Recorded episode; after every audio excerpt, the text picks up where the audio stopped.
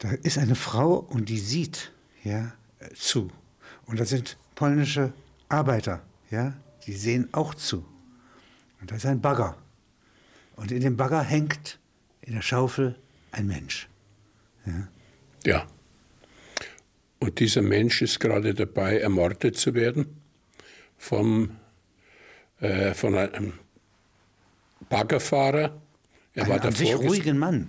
Ja. Ein ruhiger, friedlicher Mann, äh, der ein völlig unbescholtenes Leben bis dahin geführt hat, der nicht vorbestraft war. Den Sie nachher im Familienkreis finden, ja? Den Wie er ruhig da sitzt und auf seine Verhaftung wartet. Ja, ja, das ist ja die Klientel, mit der wir es vorwiegend zu tun haben und hatten. Das sind nicht Gewaltverbrecher, nicht Berufsverbrecher. Das ist auch da. Ja? Es ist nicht die Mafia, es ist nicht Hannibal Lecter, der Serienmörder. Die gibt es zwar auch, aber nur in einem geringen Maße. In unseren zivil, zivilisierten Kreisen dominiert eben die Beziehungstat.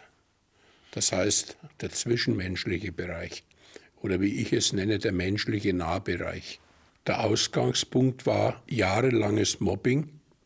Das ist ja bekannterweise eines der häufigsten äh, Mordmotive in dem Bereich, im Bereich Arbeitsplatz, Kollegialität. Und äh, das war der Beginn, der sich jahrelang hat der Polier in seiner cholerischen Art diesen Baggerfahrer dominiert, hat ihn schikaniert. Und dann kam eben irgendwann dieser Zeitpunkt. Es gab wieder Kabel, einen Vorfall, ja. ein Kabel hat der das Baggerfahrer beschädigt und dann tobt der andere und beschimpft ihn und dann greift er zu dem Werkzeug, das er kennt, das ihm vertraut ist. Das ist ja signifikant bei Tötungsdelikten. Zieht ihn hoch. Äh, zieht, packt ihn mit der Schaufel, zieht ihn hoch, äh, lässt ihn in die Grube fallen, Holt lässt, ihn noch mal klingt auf. die Schaufel nach, die fällt runter, stampft den anderen in den Erdboden, dann packt er ihn nochmal, zieht ihn hoch, da hängt er schon leblos in den Zähnen, lässt ihn nochmal fallen. Kies drauf. Dann nimmt er eine Schaufel voll Kies, beerdigt ihn, steigt ganz ruhig aus seinem Arbeitsgerät, geht auf sein Fahrrad und fährt nach Hause in seine Idylle, in sein Häuschen und wartet dort auf die Polizei. Und Sie haben jetzt die Aufgabe, da ist ja nun sozusagen, der gesteht Ihnen jetzt auch sofort, ja, nicht? Das Schlimme war in diesem Fall, dass eine junge Mutter gegenüberstand und das Ganze beobachtet hat. Und das war auch die einzige, die bereit war, äh, ihr Wissen äh, uns mitzuteilen. Die Arbeiter, die alle hier auf diesem Bauplatz standen, äh, sagten kein Wort. Die wollten alle nichts gesehen haben. Die waren alle ebenso Opfer des Opfers in den Jahren davor und haben einfach geschwiegen und es war eine Mauer des Schweigens und die war auch nur schwierig einzureißen. Wie wird so eine Tat nun, ja, die ja sehr stark impulsgerichtet ist, ja, wo ein Stau vorher ist. Das ist ja keine geplante oder bewusste Tat. Das ist ein Ausrasten. Das könnte man als eine Affekttat bezeichnen. Und so haben es auch die Psychiater dann gesehen, dass sich hier ein Affektstau gebildet hatte. Das hat sich über Jahre hinweg angestaut und ist eben dann äh, explodiert. Da sind zwei Eheleute glücklich, dass sie zwei Kinder haben. So fangen ja manche Märchen an. Nicht? Ja, ja. Und äh, dann ähm, teilen sie sich in die Aufzucht dieser zwei Babys. Ja? Eineie Zwillinge. Ja. Aber so gleich sind sie nicht in ihrem, wann sie Hunger haben, wann sie schlafen und so weiter. Ja, das war ein weiterer sehr erschütternder Fall, den man erst mal begreifen muss. Es geht hier um wirklich hochintelligente Täter in, in einer entsprechend äh, gehobenen sozialen Schicht. Und da hat man gesehen, auch da passieren solche Dinge. Ein Mann bekommt Zwillinge und ist Mathematiker, ist ein pragmatisch ausgerichteter Mensch, der logisch denkt, der aber offensichtlich überfordert ist mit der Versorgung dieser Zwillinge. Er ist ja schon. Er will das planwirtschaftlich äh, machen. Und will das planwirtschaftlich machen und überlegt sich, das muss man sich mal vorstellen, diese beiden äh, Babys gleichzuschalten. Er kommt auf die Idee, gleichzeitig Hunger haben, wenn die gleichzeitig, gleichzeitig Hunger haben, genau, wenn die gleichzeitig in die Windel machen, dann kann man sich viel Zeit sparen. Man muss sie nur so abrichten, dass sie eben zur gleichen Zeit schreien, Hunger haben und dann kann man das äh, zeitlich verkürzen. Ein Stalinist der Kindererziehung. Das kann man so bezeichnen und das hat natürlich nicht funktioniert. Äh, die Kinder haben sich nicht abrichten lassen. Und dann hat er die Nerven verloren und hat in diesem äh, wahnsinnigen Versuch äh, eines der Kinder geschüttelt. Und man weiß, wenn man Babys schüttelt, dann kann das zum Tode führen. Führt auch meistens zum Tod. Mhm. Schütteltrauma. Und so ist es dann eben auch passiert. Und plötzlich war das eine Kind tot. Und dann haben sich eben diese Abgründe aufgetan. Es gibt eine große Dunkelziffer bei uns in Deutschland. Äh, der, die Dunkelziffer betrifft unentdeckte Tötungsdelikte. Man sagt ja, auf ein entdecktes äh, Tötungsdelikt kommt ein unentdecktes, so die Wissenschaft. Und äh, vorwiegend sind es alte Menschen, die hier zu Opfern werden, äh, nicht nur in Altenheimen, sondern auch im privaten Bereich. Und das ist so ein Fall wo äh, ein alter Mensch äh, der Pflegeperson hilflos ausgeliefert ist. Die schneidet ihn jetzt von allen Kontakten richtig ab. Isoliert. Das muss immer ein Alarmsignal sein, ja. ja. Äh, übernimmt seine Bankkonten. Ja. Übernimmt seine Bankkonten. Ändert das Schloss. Ändert das Schloss, ergattert die Vollmachten. Ändert die Telefonnummer. Ja. Und zum Schluss noch lässt er sich als Alleinerbin einsetzen und äh, hat bereits das halbe Vermögen verbraucht und hat hier freie Bahn. Und nur dieser aufmerksamen Nachbarin ist es letztendlich zu verdanken, dass äh, dieser Mann nicht beigesetzt wurde. Denn sonst hätte sie nur warten äh, müssen. Sonst, die äh, Mörderin. Ja? Sie, ja? sie, hätte keinen Mord begehen müssen, sondern hätte ja. einfach abgewartet, bis der Mann verhungert ja? oder in ihrer Behandlung. Ja? Das war jetzt in dem konkreten Fall nicht möglich, weil die äh, Nachbarin eine Behörde informiert hat. Und dann kam eine Amtsperson, hat diese Situation dort über, überprüft und hat angekündigt, es wird ein Pfleger bestellt. Und in dem Moment wusste diese Pflegerin, jetzt wird's eng. Äh, wenn hier ein, ein Vormund kommt, dann wird er all das aufdecken. Dann wird er aufdecken, was ich schon an Geldern unterschlagen habe. Also muss ich dafür sorgen, dass er vorher stirbt. Und dann kam es zu diesem spontanen Tötungsplan. Sie hatte dieses Geld äh, vom Konto genommen und in der Spielbank verspielt. Und hatte es verspielt. Hm. Und äh, war natürlich dadurch äh, erpicht darauf, dass er irgendwann stirbt und sie das Erbe antreten kann, nämlich diese teure Wohnung. Äh, das war ja ihr Wert, fast eine Million wert. Und äh, jetzt musste sie handeln. Sie konnte nicht mehr sukzessive mit Tabletten ihn zu Tode bringen, sondern sie musste jetzt schnell etwas tun und dabei äh, ist sie auf die Idee gekommen, ich muss ihn ersticken. Und jetzt äh, geht schon der Prozess vor sich, das heißt, der Bestattungsunternehmer holt den Toten schon ab und er soll verbrannt werden. Dann wäre sie wieder in Sicherheit gewesen. Ja? Dann wäre es vorbei gewesen. Und da gibt es eine Meldung. Und das ist äh, Gott sei Dank bei uns so geregelt. Jeder Mensch, der bei der Polizei anruft und hat Zweifel, ob mit dem Ableben eines anderen Menschen irgendetwas nicht stimmt, wird ernst genommen. Und das führt rucki wenn ich mal so salopp sagen darf, dazu, dass diese Leiche beschlagnahmt wird. Die geht also Sofort, nicht ins Krematorium, sondern, sondern wird umgeleitet in die, in die Rechtsmedizin und dort wird dann die Leiche fachmännisch untersucht. Und dann kommt man eben auf diese äh, Symptome und auf diese Merkmale. Und äh, in der Rechtsmedizin wird es mit Sicherheit festgestellt, ob hier ein Fremdverschulden vorliegt oder nicht. Es gibt einen Fall, in dem Sie in eine Pension gerufen werden, ein Hotel. Sieht aus wie ein Prostituiertenmord. Nicht? Ja. Auf den ersten Blick, wenn Sie da hinkommen. Ja.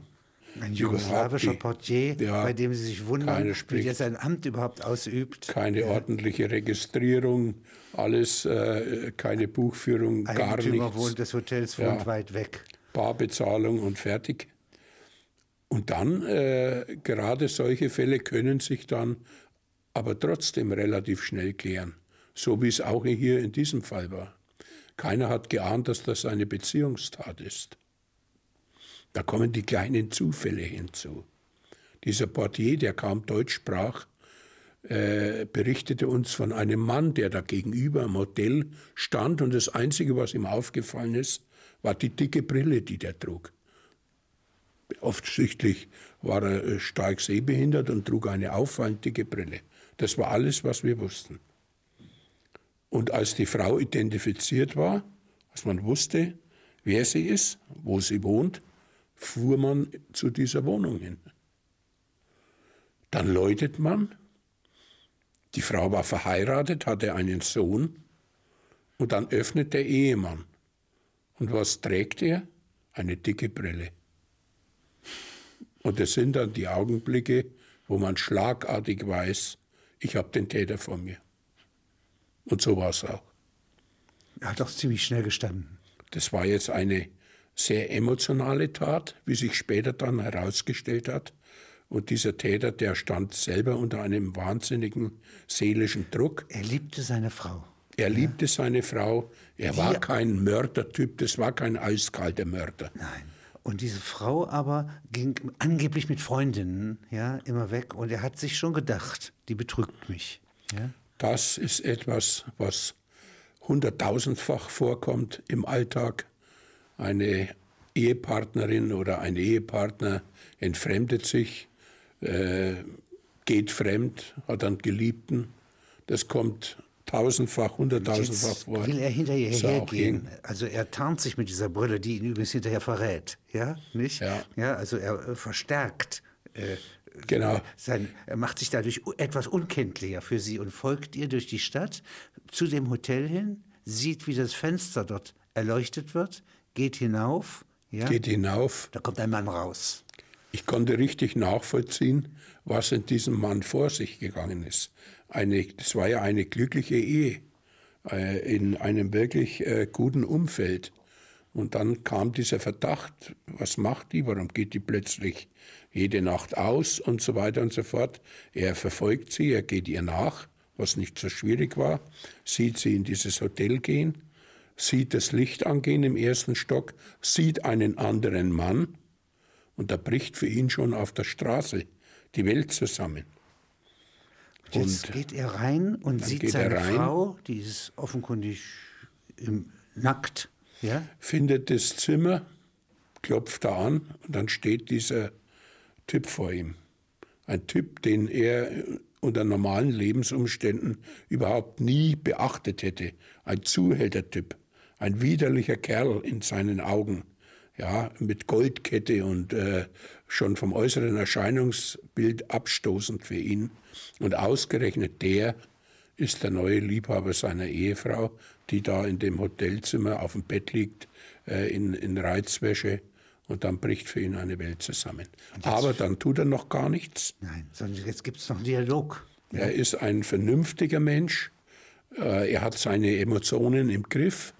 Er geht rein, er, der Mann verschwindet, er spricht mit seiner Frau, er will wissen, warum, warum hast du das getan und trifft jetzt auf keine reumütige Frau, auf eine, die eine keine tiefe Reue, sondern die auch noch sehr selbstbewusst ihm eröffnet, äh, dass sie jetzt einen Geliebten hat und dass sie sich scheiden lassen will reagiert also eiskalt. Den Sohn mitnehmen wird, das geliebte, von ihm geliebte Kind, ja? Die ich den Sohn mitnehmen will und ihm, äh, also sein Heiligtum, der Sohn war sein Heiligtum, den hat er abgöttisch geliebt und äh, dann sagt er zu ihr, äh, es gibt ja noch irgendwelche äh, Rechte und so weiter und so fort. Und dann eröffnet sie ihm, und was willst du überhaupt? du bist Sohn. ein Versager und der Sohn ist ja gar nicht von dir. Und genau das war da der Moment. Das war der Zündfunken. Das war der Auslöser. Ja, greift nach einem Messer, das da liegt, und stößt ihr in den Rücken. Sie dreht ihm den Rücken zu und stößt es ein einziges Mal in den Rücken. Und dieser Stich war sofort tödlich. Und das wäre ja eigentlich jetzt vor Gericht ein Stich in den Rücken, klingt nach Heimtücke. Ja? Das äh, kann man so sagen. Das ist äh, sehr problematisch juristisch, denn ein Stich in den Rücken wird ja oft als Heimtücke ausgelegt. Und Heimtücke ist ein Mordmerkmal und führt dann dazu, dass man zu lebenslanger Haft verurteilt wird. Allerdings äh, wissen die Gerichte schon, die Dinge richtig einzuordnen. Nein, und es ist eine Frage und, der äh, Lebenserfahrung hier, dass ja, diese Frau ja, wenn sie ihn so reizt, ja, auch damit rechnen muss. Das ist richtig. Und äh, die äh, Gerichte, die prüfen die Sachverhalte ganz genau. Und äh, hier kamen sie auch eben zu dem Ergebnis, dass der Mann zum Zeitpunkt der Tat äh, quasi auf der Stelle zu dieser Tat hingerissen wurde weil das schon eine sehr, sehr starke Provokation war. Das ist ein Totschlag. Das ist ein und dadurch wurde er wegen Totschlags verurteilt und bekam eine zeitliche Freiheitsstrafe und äh, konnte sich danach wieder ein äh, Leben aufbauen. Es wird ja immer wieder die Frage gestellt, gibt es den perfekten Mord? Den versuchten perfekten Mord? Ich persönlich äh, behaupte ja, den gibt es nicht. Es gibt den unentdeckten Mord, den gibt es äh, tausendfach. Aber den perfekten Mord, der setzt ja voraus ein Duell zwischen Ermittler und Täter. Und äh, da geht es ja nicht nur darum, ob jemand am Ende sofort und äh, gleich verurteilt und überführt wird. Manchmal dauert es jahrelang. Wir hatten schon Fälle, da wurde der Täter nach 30 Jahren äh, verurteilt. Und insofern habe ich immer meine Zweifel und alle äh, diejenigen, die nicht gleich überführt werden konnten, haben mein Leben in Angst und Schrecken geführt. Das wissen wir seit äh, diesen äh, Altfällen, die wir geklärt haben. Äh, seit es DNA gibt, wurden ja eine Unzahl von alten, zurückliegenden, jahrelang zurückliegenden Fällen geklärt. Und das hat uns neue Perspektiven eröffnet, auch was die Täterpsyche betrifft. Dieser Täter hier war jetzt ein Einserjurist. Ja? Dieser Und Täter war ein Intelligenztäter, der den absolut perfekten Mord geplant hat. Er wollte seine Ehefrau ermorden, weil er eine Geliebte hatte, wollte aber nicht auf sein über alles geliebtes Töchterchen verzichten. Das wollte er nicht. Die wollte er mitnehmen in die neue Beziehung. Während seine Frau ihm das mit Sicherheit, das wusste er, äh, äh, vernichtet hätte. Äh, und genau das war der Grund, warum er, ein Profi, ein wirklicher Profi, der die Dinge kennt, äh, den Mord geplant hat, ganz akribisch. Und dann kam eben und auch umgesetzt hat. Er hat seine Frau im Keller erschlagen und hat einen Raubmord vorgetäuscht. Und dann geht er in den Wald zum Joggen, unmittelbar nach der Tat, versteckt dort die vermeintliche Tatbeute und kehrt zurück und dann passiert etwas, mit dem er zum Beispiel nicht gerechnet hat. Der Nachbar steht vor der Tür, kam aus dem Urlaub zurück und entdeckt, dass die Haustür nicht ganz geschlossen war und geht ihm nicht mehr von der Seite. Und mit dem konnte er nicht reden. Das sind eben diese Zufälle. Und dem Nachbarn fallen dann einige Dinge auf. Die Frau ist weg, die rührt sich nicht. Überall schauen sie nach im Haus, nur in den Keller, dort wo er sie getötet hat. Da will er nicht gehen. Da will er nicht nachschauen. Das fällt dem Nachbarn auf. Und der Nachbar sagt, ja, schau doch in dem Keller auch mal nach. Und dann geht er auch in den Keller. Aber er geht nicht in das Zimmer, wo er zuletzt mit seiner Frau war, sondern schaut liegt. in der Sauna nach.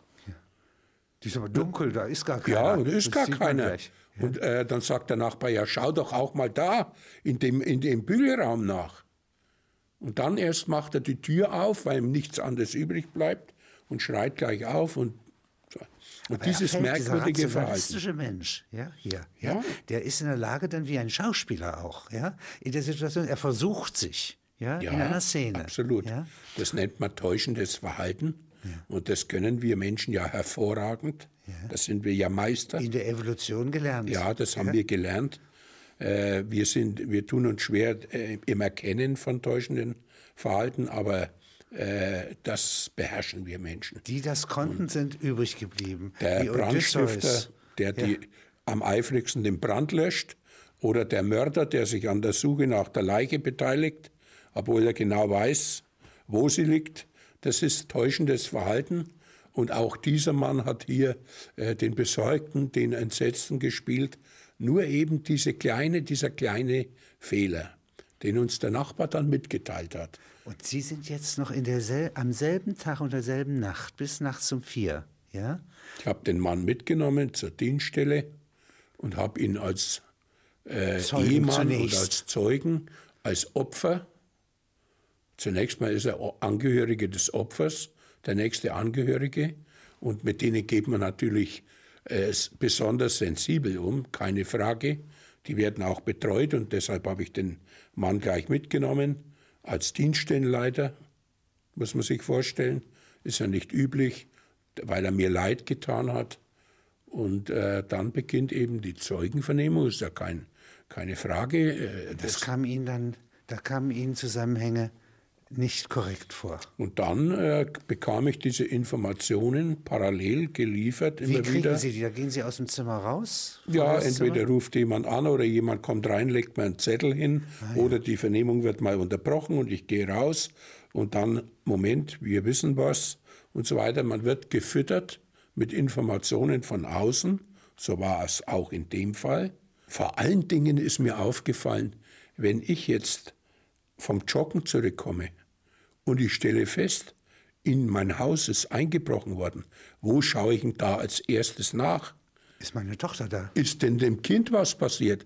Da oben im Obergeschoss spielte seine geliebte kleine Tochter mit ihrer Freundin. Und da, da schaue ich doch als erstes nach. Und genau das hat er nicht getan. Und das erweckt natürlich, das sind solche Fälle, äh, die man nicht als Täter vorausplanen kann, die natürlich uns Ermittler sofort auffallen. Und dann ist es zu spät. Das Faszinierende an dem Fall war, dass dieser Mann, das war ja ein eiskalter Mord, Ja. äh, von seiner Professionalität Mit Planung. her, mit Planung, mit allem drum und dran. Man fand später auch dann Notizen von ihm. Er hat den Plan, den Tatplan akribisch äh, notiert, wie wir später fanden, in, in, in einem Koffer, hat Fremdhaare besorgt, die er auf der Leiche verstreuen wollte. Um das wäre sehr schwierig geworden, können Sie sich vorstellen. Und äh, hat dann aber erkannt, dass er, als, als es eng wurde, hat er sich zurückgezogen auf die nächste untere Ebene, so wie er das gelernt hat. Ich, damit ich nicht Gefahr laufe, wegen Mordes verurteilt zu werden, hat er dann einen Totschlag gestanden. Und zwar sehr raffiniert, der dann auch zu einem juristischen Novum wurde. Er hat dann eingeräumt, ja, ich habe meine Frau getötet, weil sie mich sehr stark provoziert hat. Es ging um die Scheidung. Sie haben da im Keller gestritten. Es ging um die bevorstehende dir das Scheidung. Kind weg. Er hat gesagt, äh, ich habe Rechte im Umgang mit meiner Tochter. Und sie hat angeblich zu ihm gesagt, du hast gar nichts. Ich werde einfach behaupten, du hast sie sexuell belästigt und dann kriegst du gar nichts. Dann wirst du sie nie mehr wiedersehen. Und Sei er ausgerastet, sagt er. das sei, so sagte er, der Moment gewesen, wo er sie, äh, wo er die Kontrolle über sich verloren hat, zum Hammer griff, der da lag und sie erschlagen hat. Brutal erschlagen, dann im Wald gelaufen, den Hammer versteckt. Diese Brutalität des Schlages, ja, nicht? Also der Vernichtungswille, der wäre dann wieder dem Affekt zugerechnet worden. Wäre dem Affekt zugerechnet worden, Entlastend wenn wir sozusagen. dann nicht, wenn wir nicht bei der Sicherstellung des Tatwerkzeuges im Wald, das er uns gezeigt hat, wo er es versteckt hat mit der Beute, einen zweiten Hammer gefunden hätten. Man muss sich das mal vorstellen. Bei dem ersten Hammer ist der Stiel abgebrochen. Mit solcher Wucht hat er zugeschlagen. Und vermutlich am, am Fliesenboden äh, brach dann der Hammerstiel ab. Dann hat er einen zweiten Hammer genommen und hat auch mit dem noch äh, zugeschlagen. Und äh, Das ist dann nicht mehr Affekt, denn das gibt es nicht. Und, äh, das- dass ein Affekt über Zwischenhandlungen funktioniert. ist ihm jetzt strittig gewesen. Hat er so einen Hass entwickelt, dass er, äh, denn der Kopf der Frau war äh, mit 25 oder 30 Schlägen äh, total zerstört. Und äh, das hat aber nicht mit seiner Einlassung hier jetzt zusammengepasst. Und äh, seine Planung, seine eiskalte Planung. Und da stand tatsächlich jetzt im Raum, er hat zwar die Ermordung seiner Frau geplant, so seine Anwälte, aber er ist quasi von den Ereignissen überholt worden und hat sie vorzeitig totgeschlagen. Das heißt also, diese Vorbereitung, dass er sich notiert, dass er die Absicht hat, das wäre alles nur äh, gewissermaßen Vorbereitung. Vorbereitungshandlung gewesen. Oh, die ist straflos. Und ja? straflos. Denn sie besagt ja nicht, ja, dass es zum Mord kommt. So die Anwälte. Die Anwälte haben das so gesehen, ja, okay, wir müssen einräumen, er hat die Ermordung seiner Ehefrau geplant, akribisch geplant, aber es kam überhaupt nicht einmal zur Versuchsumsetzung, denn er wurde quasi schon im Vorfeld dermaßen provoziert, dass er sie totgeschlagen hat. Also war es Totschlag und zu dem Mord kam es gar nicht mehr. Also beantragen wir eine Verurteilung wegen Totschlags. Das Hatten Gericht hat es anders gesehen ja. und hat ihn wegen Mordes verurteilt, sogar unter Zuerkennung der besonderen Schwere der Schuld. Zum Lügen, ja, mit der Sie ja umgehen müssen, ja, nicht? Ja. Da sagen Sie einmal, kein Mörder kann so lange die Lüge aufrechterhalten, wie wir ins Detail gehen können.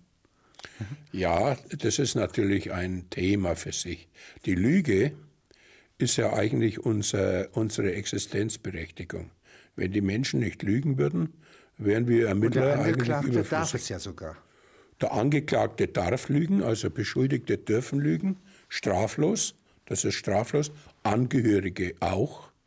Es gibt ein Zeugnisverweigerungsrecht, es gibt keine, äh, äh keine äh, Strafvereitelung zu Gunsten eines Angehörigen.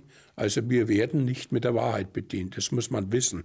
Es ist auch gar nicht so einfach, des jungen Polizeibeamten zu vermitteln, dass wir nicht mit der Wahrheit bedient werden, sondern immer äh, versuchen müssen, die Wahrheit herauszufinden. Und in manchen Punkten gibt es ja für die subjektive Seite des Täters gibt es ja ein Informationsmonopol von ihm. Ja? Also reingucken kann auch der Kriminalist nicht. Nein, reingucken kann keiner. Ein Psychiater hat mal zu mir gesagt, die einzigen, die in einen Menschen hineinschauen können, sind die Rechtsmediziner. Das glaube ich auch äh, nicht. Da, und da kann man aber keine Gedanken erkennen, Nein. auch wenn man da reinschaut. Nein, aber das Lügen ja, hinterlässt immer Spuren. Ja, so verstehe ich Sie. Ja. Das heißt, so genau äh, kann man den Tatbestand nicht beherrschen, ja, wie Nein. einer, der die Wahrheit sagt. Das ist richtig. Das ist ihm jetzt äh, Vernehmung. Und äh, Luther hat schon gesagt, die Lüge ist wie ein Schneeball. Je länger man ihn wälzt, desto größer wird er. Und das ist auch in der Realität so. Äh, Lügner konzentrieren sich ja meistens oder beschränken sich meist auf die Schilderung von visuellen oder äh, optischen Eindrücken. Äh, der Wahrhafte schildert mehr auch Gefühle, Berührungen, Gerüche. Also solche kleinen, feinen Unterschiede gibt schon. Äh, da geht mehr ins Detail, während der Lügner natürlich darauf achtet, dass, dass die Hauptsache kein, stimmt. Äh, dass die Hauptsache stimmt. Und äh, es ist das natürlich Lügen ist so, eine Maschinerie. fünf ja. Stunden später äh, nochmal diese Dinge abfrage in der umgekehrten Reihenfolge, dann werden sich Lügner in der Regel in Widersprüche verwickeln, und auch wenn er noch so intelligent ist. Äh, und das ist eben, jetzt könnte man sagen, Moment, ich muss ja gar nicht reden mit Ihnen. Jeder hat ja das Recht zu schweigen. Äh, das ist richtig. Interessanterweise ist es aber so, dass gerade bei Tötungsdelikten äh, die, äh, die Geständnisbereitschaft sehr hoch ist. Das liegt eben daran, dass irgendwann im Laufe eines Ermittlungsverfahrens, manchmal sogar erst vor Gericht, auf Anraten der Anwälte, der Zeitpunkt kommt, wo ein Täter erkennt, jetzt ist es klüger zu reden, als länger zu schweigen. Das ist der ganze Grund. Das heißt also, es geht eigentlich im Grunde genommen äh, darum, dass man einen Täter überzeugt, dass es für ihn von Vorteil ist, die Wahrheit zu sagen. Das ist das ganze Geheimnis. Es geht also um Überzeugungsarbeit. Hier gibt es einen seltsamen Fall, Martina K., 43 Jahre. Gigolo heißt die Geschichte bei Ihnen. Ja, das Und war auch also einer der Fälle, wo man sagt, dieser Täter hatte ein Gemüt wie ein Metzgerhund. Also er, er hat eine, eine Lebensgefährtin, die er geschwängert hat und hat nebenbei eine Geliebte, die er auch, auch geschwängert schon. hat. Und äh, diese Geliebte, die eine wusste von der anderen nichts. Und eines Tages kam es soweit, dass die Geliebte bei ihm auftauchte und sagte, in einer Stunde komme ich zu dir. Und das muss man sich mal vorstellen. Dann tötet er seine Lebensgefährtin, schafft die Leiche in den Keller, reinigt den Tatort einigermaßen. Eine Stunde später läutet seine Geliebte, lässt er in die Wohnung rein und hat mit der dann auf der Couch, auf dem er seine Lebenspartnerin getötet hat, auch noch Sex und äh, tut so, wie wenn gar nichts gewesen wäre, lässt sich auch nichts anmerken. Also das perfekte äh, täuschende Verhalten schafft die Leiche seiner Lebensgefährtin am anderen Tag 50 Kilometer weiter in die Richtung Landshut und legt sie in einem Wald ab und deckt sie zu und fährt dann zurück und äh, freut sich, dass jetzt die Vermisstensuche läuft. Kann man auch schwer nachvollziehen. Da fragt man sich, was hat dieser Mensch für Mitgefühl, für Wie eine Empathie. Sie das aufdecken? Das ist natürlich äh, relativ schnell aufgedeckt worden, weil diese vermissten Angelegenheit, wir fanden dann ihr Auto, da war die Scheibe eingeschlagen, aber es lag ihr Handy im Fahrzeug, das war alles so dubios und wer soll bitte eine normale Verkäuferin entführen, keine Lösegeldforderung, das stank zum Himmel. Dann fand man natürlich sofort in der Wohnung entsprechende Spuren. Äh, es gibt niemand, der alle Spuren vernichten kann. Das gibt es nicht. Ja, er hat scheinbar noch nie etwas von DNA gehört und, äh, und fand natürlich Hinweise. Er selbst hat einen halbseitigen Selbstmordversuch unternommen, lag dann im Krankenhaus in der Hoffnung, äh, er kommt uns da irgendwie aus. Aber das war natürlich nicht der Fall. Und äh, alsbald hat er dann die, die, die Tat zugegeben, hat uns auch die Leiche gezeigt, wo er die abgelegt hat. Und dann kam der nächste Schock. Bei der Auffindung der Leiche war eine junge Rechtsmedizinerin zugegend, die sehr hübsch war. Und dann hat er mit seinen gefesselten Händen dem Kollegen angedeutet mit den Worten, die hat ganz schöne Äpfelchen gehabt, dass ihm die gefallen hat. Und 100 Meter weiter lag die Leiche der Lebensgefährtin, die er umgebracht hat. Das ist ein Narziss. Das ja. ist ein glatter Narzisst, war so ein Frauentyp, ein Schönling, der äh, einen Hang zum weiblichen Geschlecht hatte und dem die Frauen auch kräftig zusprachen. Aber völlig äh, empathielos. Empathielos, das ja. ist wirklich das, ja. der, der, der, Kern davon. Ja, ja? Denn Kern. das ist in, den Mensch, in der Menschheit, kann man sagen, in der menschlichen Evolution sind mehr Menschen übrig geblieben, die kooperativ und empathisch sind, die sich einfühlen können in anderen, ja. weil das auch praktischer ist und akzeptiert wird sozial. Ja? Gott sei Dank, ja. Das heißt, dieses Dissoziale ist eigentlich eher rar. Gott sei Dank, ja, und das sehe ich auch und man muss auch jeden Tag äh, gegen seine Vorurteile ankämpfen in dem Beruf. Wenn man einen Beruf hat, wo man jahrzehntelang immer nur mit diesen Dingen konfrontiert ist, muss man sich schon immer wieder in Erinnerung rufen, halt, es gibt immer noch mehr anständige, gute Menschen als böse. Das ist äh, die absolute Minderheit. Äh, nur einer von 100.000 wird bei uns in Deutschland je zum Mörder oder auch zum Opfer. Das ist eine der niedrigsten Mordraten äh, weltweit. Insofern leben wir in Deutschland auf einer Insel der Glückseligen in dem Bereich. Das ist sehr schön. Und das nächste Gute ist, die Zahl geht immer stärker zurück. Tötungsdelikte sind stark rückläufig, was an einem ganzen Bündel von Ursachen liegt, aber äh, hoffentlich auch so bleibt. Leider kann sich das ganz schnell wieder ändern.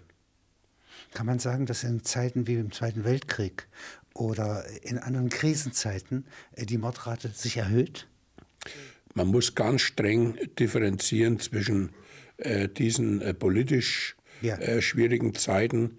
Man muss ganz äh, streng äh, differenzieren, wenn Mord legitim ist. Das sind ganz andere Kategorien. Werden auch die Beziehungen, die Nahverhältnisse ja, kontaminiert? Das hat man ja im äh, Dritten Reich gesehen, was da für Menschen zu Mördern wurden. Äh, da wird der Mensch wirklich zum Monster oder kann zum Monster werden. Das ist eine ansteckende Krankheit. Ja, wenn ja. Mord legitim ist, ja. plötzlich, wenn ich Menschen töten kann, da gibt es ja hochinteressante Versuche.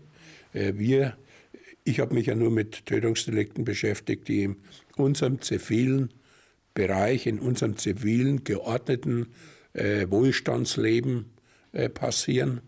Und äh, wenn sich die sozialen Verhältnisse ändern, dann besteht natürlich die Gefahr, äh, dass sich auch die Kriminalität verändert.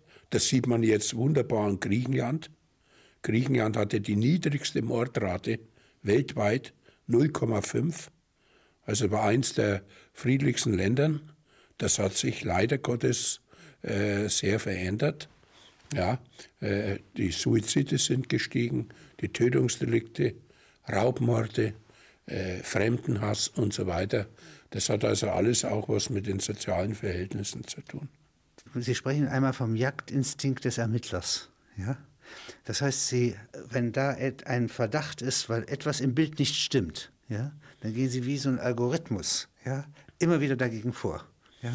Das, das A und O, dass ein Ermittler äh, zwei Dinge hat. Er muss teamfähig sein, aber nicht nur teamfähig, in dem Moment, wo er alleine ist mit seinem Fall, und das kommt ja irgendwann mal, muss er auch den nötigen Biss haben, die nötige Hartnäckigkeit, den nötigen Willen, das auch aufklären zu wollen. Und diese Motivation, die bekommt er von den Angehörigen der Opfer. In der Regel ist das Schwierigste in dem Beruf der Umgang mit den Angehörigen der Opfer, die ein Recht haben auf Aufklärung. Und äh, also für mich war das immer die stärkste Motivation, weil man diesen Menschen einfach gerecht werden wollte. Letzte Geschichte. Die Friseurin. Ja, was war das für ein Fall? Die Friseurin, das war jetzt ein Fall, der sich im ganz, im, im, im Milieu, äh, im sozusagen sozialen untersten Milieu abgespielt hat. Auch solche Fälle gibt es natürlich, äh, wo ein Menschenleben scheinbar nicht viel wert ist. Das ist einfach so. Eine, natürlich auch verbunden mit einer geringen Bildung. Bildung ist ja die, die beste Waffe gegen äh, Kriminalität und Bildung, und nicht Erziehung, nicht, Bildung, nicht Wissen. Ja, ja? Nicht, sondern Bildung. Und das kann man an der Statistik wunderbar ablesen. Aber man ist natürlich auch vielfach äh, mit Tötungsdelikten beschäftigt, die sich im untersten Bereich. Und was war, ist da passiert? Äh. Und hier ging es eben um eine junge Frau, die einen gewalttätigen Ehemann hatte, äh, alkoholabhängig, äh, hat sie immer wieder geschlagen und äh, gleichzeitig hat sie sich einen Geliebten gehalten und dem ihr Leid geklagt und dann hat man eben beschlossen, man äh, beseitigt ihn. Ehemann. Und gesagt, getan, man beschafft sich eine Waffe, der Geliebte kommt in die Wohnung, das Kind wird ins Nebenzimmer geschickt. Kampfsportler ist der Geliebte. Genau, nimmt die Pistole, hält sie dem anderen, der gerade auf der Couch liegt und seinen Rausch ausschläft, an den Kopf und schießt ihm fünfmal durch den Schädel. Natürlich war er tot. Dann hat er ein Beil genommen und hat die Leiche zerstückelt dort. Zu Transportzwecken? Zu, in der Regel sind es immer äh, äh, Dinge, die aus logistischen Gründen passieren. Man muss ja die Leiche irgendwie entsorgen, in der eigenen Wohnung, wenn das passiert, noch dazu, dem häufigsten Tatort. Und äh, da muss man die Leiche entsorgen und das geht eben in einem Stück oft schwer. Also wird die Leiche zerstückelt. Und in dem Fall war es so, dass man mit einer Axt die Extremitäten abgehackt hat und auch den Kopf.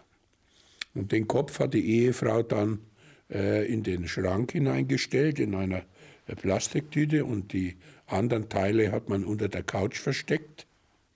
Denn am nächsten Tag haben sie dann die Leiche entsorgt, eingeladen und die Ehefrau hat dann später noch geschildert, dass sie den Kopf ihres Mannes zum äh, Wagen getragen hat und äh, haben es dann irgendwo in einem Waldstück die Leichenteile äh, verteilt. Irgendwann wurde der natürlich auch gefunden, wie das halt so ist. Und äh, identifiziert wurde er durch eine Tätowierung auf seinem Penis. Den Namen seiner Frau Namen hat seiner er auf Frau. dem Penis eingravieren lassen. Ja, entschuldigen Sie, aber das waren dann Sie so, Ihren Hinweis? das Aber das kann man doch solche nicht Fälle. erfinden. Das kann man Nein, doch nicht erfinden. Das sind dann solche Fälle, wo wir auch mal äh, schmunzeln und auch mal lachen. Äh, auch mit den Rechtsmedizinern, weil äh, da, das, da muss man sich einfach auch mal befreien. Denn das ist so äh, skurril. Das hat auch gar nichts mit, dem Tötung, mit der Tötung zu tun, aber das ist so skurril. Gibt es in Mitteleuropa in irgendeinem Waldgebiet oder Gebirgsgebiet oder irgendwo die Möglichkeit, eine Leiche zuverlässig zu beseitigen? Nein. Doch, doch. Ich hatte einen Fall, da lag der Leichnam, äh, die lagen die äh, drei Wochen in einem Unterholz und das hat dermaßen bestialisch gestunken, dass wir uns gewundert haben, wie sowas möglich ist. Es gibt Waldgebiete in Deutschland, die so äh, wild und zerklüftet sind, dass man dort ganz leicht eine Leiche äh, entsorgen kann. Dann kommt auch der Tierfraß hinzu. Dann gibt es natürlich auch Wildtiere, die die Leichenteile äh, verziehen. Und äh, das ist schon möglich. Aber es gibt in Deutschland auch eine Verurteilung ohne Leiche. Im Gegensatz zu anderen Ländern ist das bei uns absolut möglich. Äh, es kann ja nicht zum Vorteil des Täters sein, dass man die Leiche nicht findet. Äh, wenn man ansonsten genügend Indizien hat, dass diese Tat passiert ist, ist es natürlich schwerer aufzuklären, keine Frage. Auch das Gericht wird sich da schwer tun, äh, zu unterscheiden, was Totschlag, was Mord, was Körperverletzung mit Todesfolge. Das ist eben jetzt der Unterschied. Aber es ist möglich. In den statistisch ist ja in den Zahlen der Mordverbrechen, ja, die Mafiosi, ja, die Raubmörder und so weiter in der Minderheit. Absolut, ja. Gott sei Dank. Wenn Sie mit sowas zu tun hatten, ja, nicht? Ähm, wie ist der Unterschied? Wie geht man da vor? Wenn ich einen Mafiosi, einen Serientäter äh, oder einen hochkriminellen Berufsverbrecher vor mir habe, da weiß ich, was ich vor mir habe. Das ist der Unterschied. Da weiß ich, warum der das gemacht hat und wie ich den einzuschätzen habe. Wenn ich aber einen Familienvater vor mir habe, eine brave Hausfrau, einen wohlerzogenen Sohn, da weiß ich das nicht. Das ist ungleich schwieriger. Ungleich schwierig, braucht mehr Lebenserfahrung.